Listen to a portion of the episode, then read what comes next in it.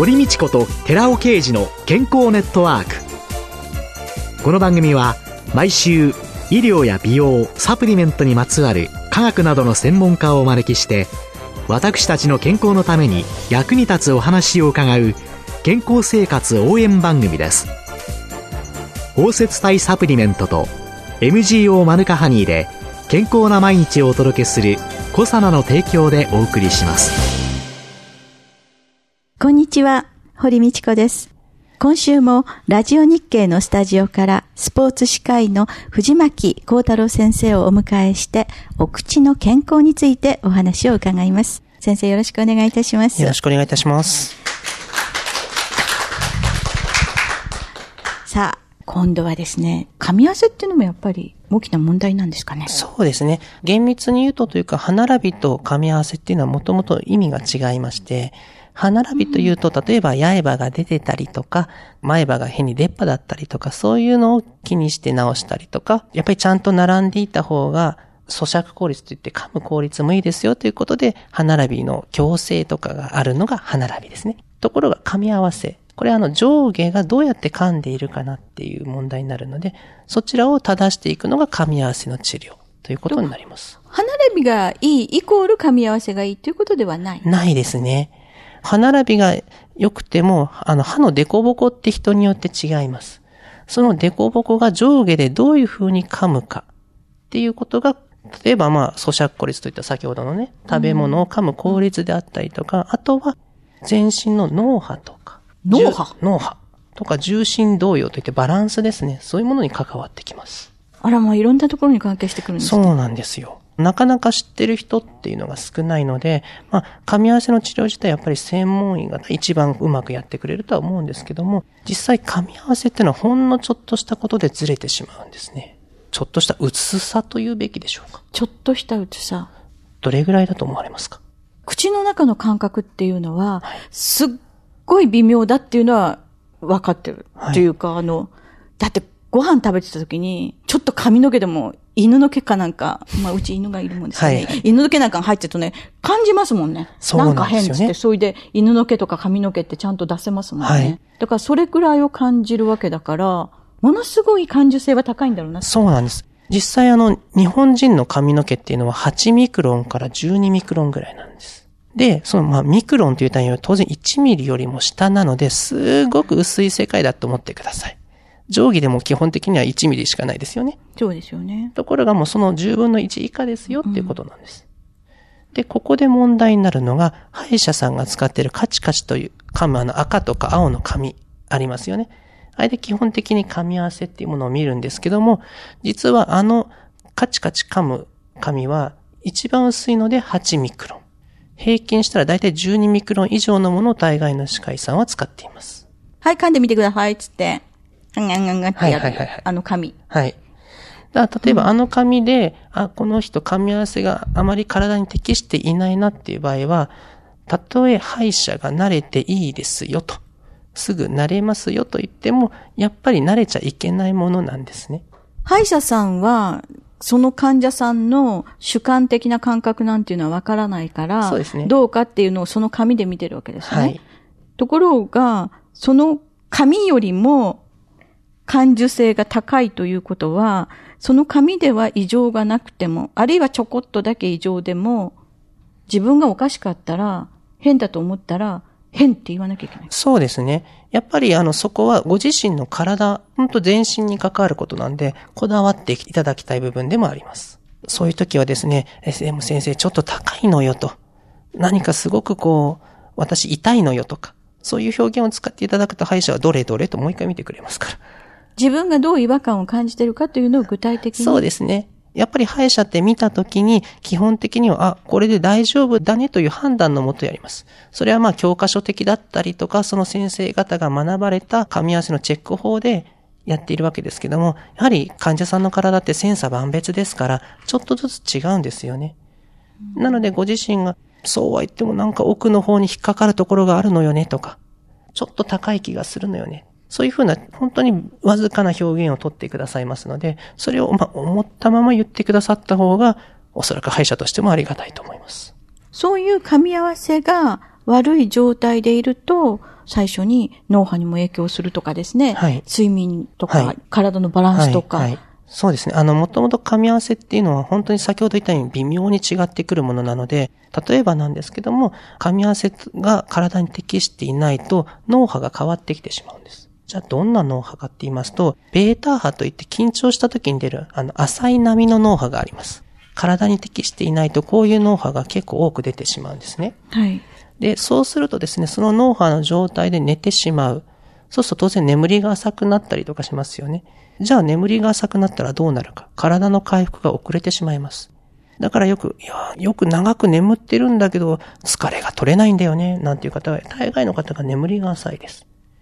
睡眠の質が悪くなっちゃうんですか、はい、で、それをちゃんと調べていくと、噛み合わせがあなたの場合は体に適していませんね、なんていうこともあります。そこを噛み合わせを考えないで、歯医者さんに行かないとかそういう相談は抜きにして、睡眠薬が出てっちゃう。そうですね。そうするとまあ寝れるんですけども、肝臓には良くないですよね。ですよね。そうすると、不眠の原因とか睡眠、寝た感じ、熟眠感がないっていうのの一つの中に、歯という問題も視野に入れておくと、ねはい、健康を自分で守れるっていうふうにつながっていきます。そういう意味では一年に一回はちゃんと歯医者さんで検診しましょうっていうのは、虫歯とか歯周病だけじゃなくて、噛み合わせ。はい、でも、噛み合わせって、どの歯医者さんでもやってくださるんですか？うん、やっぱり得意不得意はあると思いますので、噛み合わせの専門医ですよ、なんていうふうに掲げているところに行っていただくのが一番、まあ、ベターな方法だとは思うんですけども、じゃあどうやって調べるのよっていうと、今の時代ですとホームページとか人の口コミのようなものが一番いいのかなとは思います。もちろん、あの、噛み合わせの専門医を取ってない方の中でも、いや、これはこういう理論なんだよということで、得意とされている方もいますので、かかりつけの先生とかに一度ご相談なさるっていうのは大事なことかもしれません。噛み合わせって言った時に、若い子と年寄りというのの違いとかなんかありますか、若い子とご年配の方と顎の形がまず違ってきています。昔はあの、まあ、アジア人って基本的に横の広がりが強くて、なんでかっていうと穀物の、まあ、お米とかですよね。穀物をしっかりと噛むために何回も噛んでました。2回目の時の放送で言いましたけども、よく噛んでいたので、顎の発達が良かったんですね。まあ、玄米とかなんか、昔よくガチガチ噛んでる、硬、ね、いもの食べてる、ごぼうだとか、はい、いろんな食物繊維豊富なものを食べている。ところが、まあ今の時代は難食、柔らかい食べ物の時代とも言われているので、噛む回数が減った結果、歯の歯列という歯の並んでいる列ですね。その形自体が U の字型から A に近い形、ちょっととんがったような形になってきています。そっか、昔のその、そういればみたいなのを、ぼっこんと出すと、はい、U 字がちょっと広がったようなこれが、A 型になっている。A 型にとか V 型。そうですね。そういう形で、やっぱり今の子たち見ますと、顎がシュッとして細い方って多いですよね。見た目には綺麗で可愛いとかもあるとは思うんですけども、やっぱりその分顎の発達が悪いですよとのも言えます。なんかあの、睡眠の先生が、この顎の発達が悪いから、若い子に睡眠時無呼吸症候群というのが、はい、増えてますね。昔よりは、と言ったら変ですけども、とにかく歯を治すっていうのも増えてしまった時に、うん、今度は先ほど言ったような噛み合わせっていうのがどんどんずれていってしまう子も増えました。子供の時に歯の治療とかでちゃんとしていない子も実はいるので、そうすると歯がちゃんと生えてこないんですよね。歯の生えるスペースがなくて、まあ抜かれてしまう子っていうのもいるので、そうするとやっぱり顎がちっちゃいまま育ってしまうっていう子もいます。やっぱり噛むっていうことは本当に大切。大切ですね。ある愛知の方の先生の研究報告ですと、第一小球歯という前から数えて4番目の歯、それからその隣の5番目、6番目の歯っていうのはすごく体のバランスを取るには重要な歯なんですね。前の？前から、から真ん中から数えて、1、2、3、4番目、はい、5番目、6番目。第一小球歯、第二小球歯、第一大球歯と言われる歯。これがすごく噛み合わせには重要なんですけども、例えばここを若い時とか小さい時に虫歯とか何かで亡くなってしまったりとか、強制で抜く場合もあるんですけども、そういうので抜いてしまったりとかすると、バランスを取るのに重要な歯っていうのがなくなってしまいますので、えー、そうすると体のバランスが悪いということにもなってしまいます。そうするとじゃあ、抜けた歯っていうのは、はい、まあ、あの、少々食べるのに困らなきゃ見てくれも悪くなきゃいいかなって見えないからいいかななんて思ってしまったりする人がいらっしゃるかもしれないんですけど、はいはいはいきちんと入れておくってことが必要なんですか？そうですね。あの、入れ歯でも何でも、やっぱりそこに歯がないと、例えば、カチカチ噛むと音がしますよね。頭の中に響く音がすると思います。はい。はい、その音が実は、要はシグナルとして出てるわけなんですよ。今ですとね、歯の本数が減っていると地方の進んでいる方が多いですよなんていう報告もあります。だから8020運動なんて、よくあの、聞くと思うんですけども、8020運動、80歳で20本の歯っていうのは、要は、あれは、歯が少ない方は本当地方の原因にもなっているので気をつけてくださいねっていう意味も込めての予防の数字なんですね。そうする、まあ自分の歯であることが一番いいわけですけれども、はい、そうじゃない時には入れ歯なり何なりをきちんとはめて、そうですね。置くってことが。はい、大事になります。上下で片っぽだけない場合でも、歯っていうのは必ず生えよう生えようとしてしまいます。だから下の歯がなかったら上からどんどん降りてきてしまう。歯が伸びてくるんですか？伸びてくるというよりは出てきちゃうんですね。で、下の歯とかも上の歯でもしこう押さえてるというか当たってる場所がなかったらどんどん出てきちゃいます。そうすることによって結構歯の噛み合う面がガタガタの方がいらっしゃいます。そうするとですね、歯を上下左右に動かす動かし方とかが悪くなってきて、今度顎関節症なんていうのにつながる場合もあります。顎のところの。顎のところの筋肉とかがうまく動かなくて炎症を起こしてきてしまう。そうすることで顎関節症になっちゃう。なんていうのもあります。で、そこから頭痛が起こったり、肩こりが起こったり、まあいろんなことが起こってくる。そうですね。じゃあ、その歯医者さんで検診を受けるときには、一番最初虫歯がないか、歯周病は大丈夫か、噛み合わせは大丈夫か、自分の歯の磨き方は大丈夫か。そうですね。そういうところを押さえていただくと一番いいんですけども、保険でやれる範囲って実は限られているので、大体の場合が歯石取りとか、あとはあの茶渋取りとか、そういうので収まってしまう場合も多いんですね。なのでまあ、歯医者によってはメニュー別で歯周病の菌を調べられますよとか、あとは噛み合わせのチェックができますよっていう検診プランを用意しているところもあります。で、これは保険外残念ながら、保険外ですね。ね なかなかこう、至れり尽くせりの保険ってないので。そこをちゃんとしておけば、認知症の予防にもつながり、はい、全身性の疾患にもつながりっていう、一番の入り口、ほっぽらかしとくといけないですよね。そうですね。やはり口の中から、本当いろんな全身の病気っていうのは、実はすごく昔から言われてたんですね。うん、ところがなかなかそういうのの研究報告っていうのがなされてこなかったので、今、ようやくいっぱい集まってきたところ。まあ、今後の、まあ、お国の事情もあるでしょうから、どういうふうに変わっていくかわかりませんけども、やはり皆さんが声を大にして、こういうこともやらせろよというのも一つ重要な動きになるかもしれませんね。よくですね、私は薬剤師ですので、唾液が出にくくなる薬っていうのが、高齢の方にはよく出ますよね。はい、睡眠薬もそうですし、はい、その他いろいろあるんですけれども、そうするとですね、その唾液が出ないことによってですね、入れ歯の噛み合わせが悪くなるとかですね、はい、入れ歯の不具合が出てくるんだけれども、はい、その飲んでいる薬との関係性というのを何の関連も付けられないんで、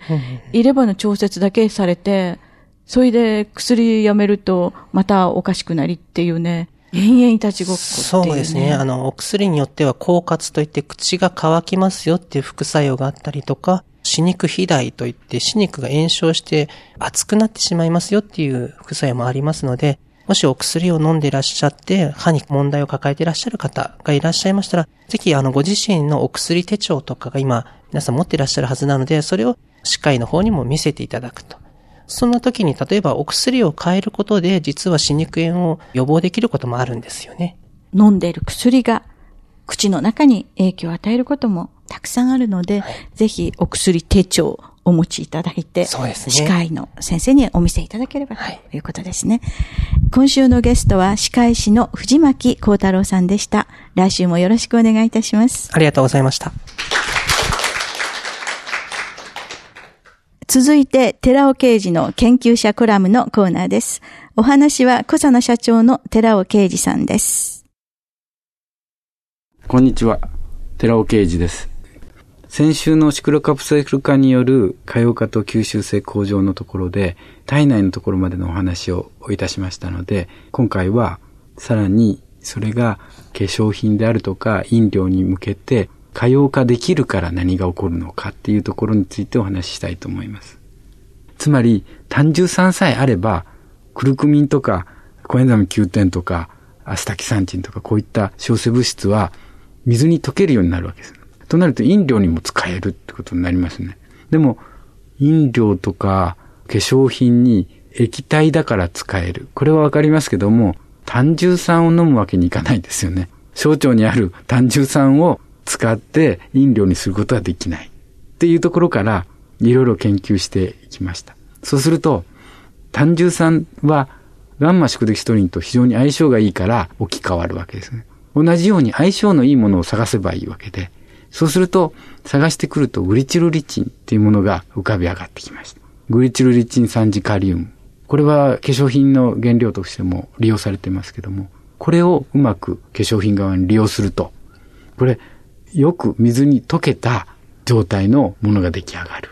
つまり、コエンザミ Q10 っていうのは吸収性が悪い。これは象腸内だけではなくて、肌にとっても同じことが言えるわけですね。肌、つまり表皮の中に入っていくかどうかを見た場合に、通常の Q10 とかリポ酸とかそういったものはすごく入りづらいんですね。ところが、この技術をうまく利用しさえすれば、きっちりと肌の中に取り込むことができる。可用化、そして肌への吸収性も向上することができた。グリチルリチン、これは肝臓と呼ばれるものですから、肝臓、つまり甘い草と書くんですけども、非常に甘いんですね。えぐみのある甘さです。だから飲料に持っていけるかって言ったら、これ非常に難しい。じゃあ同様に可用化できるようなものないのか。つまり可用化できるっていうことは、ガンマ宿敵素にと相性のいいものはないのか。探していくと、ステビアって、これ甘味料として利用されてますけども、こういうようなステビアなんかは、やっぱり同じように相性が良くて、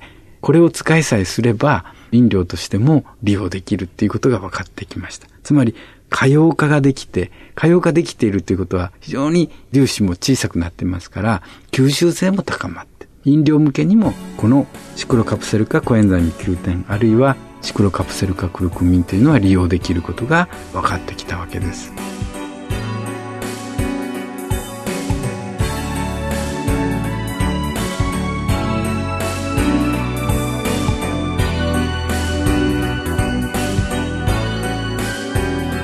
ここでコサナから番組お聞きの皆様へプレゼントのお知らせです。ミツバチの巣から採取した抗菌作用のあるプロポリスにより高い抗菌作用を持つ食物メチルグリオキサールを豊富に含むニュージーランド産の蜂蜜マヌカハニーとマヌカの葉から抽出したマヌカオイルを配合し抗菌力を高めた歯磨き。コサナのプロポリスマヌカハニー MGO400 プラス with マヌカオイル歯磨きを番組お聞きの10名様にプレゼントします。ご希望の方は番組サイトの応募フォームからお申し込みください。当選者は9月3日の放送終了後に番組サイト上で発表します。コサナのプロポリスマヌカハニー MGO400 プラス with マヌカオイル歯磨きプレゼントのお知らせでした。堀道子と寺尾啓二の健康ネットワーク。この番組は包摂体サプリメントと MGO マヌカハニーで健康な毎日をお届けするコサナの提供でお送りしました。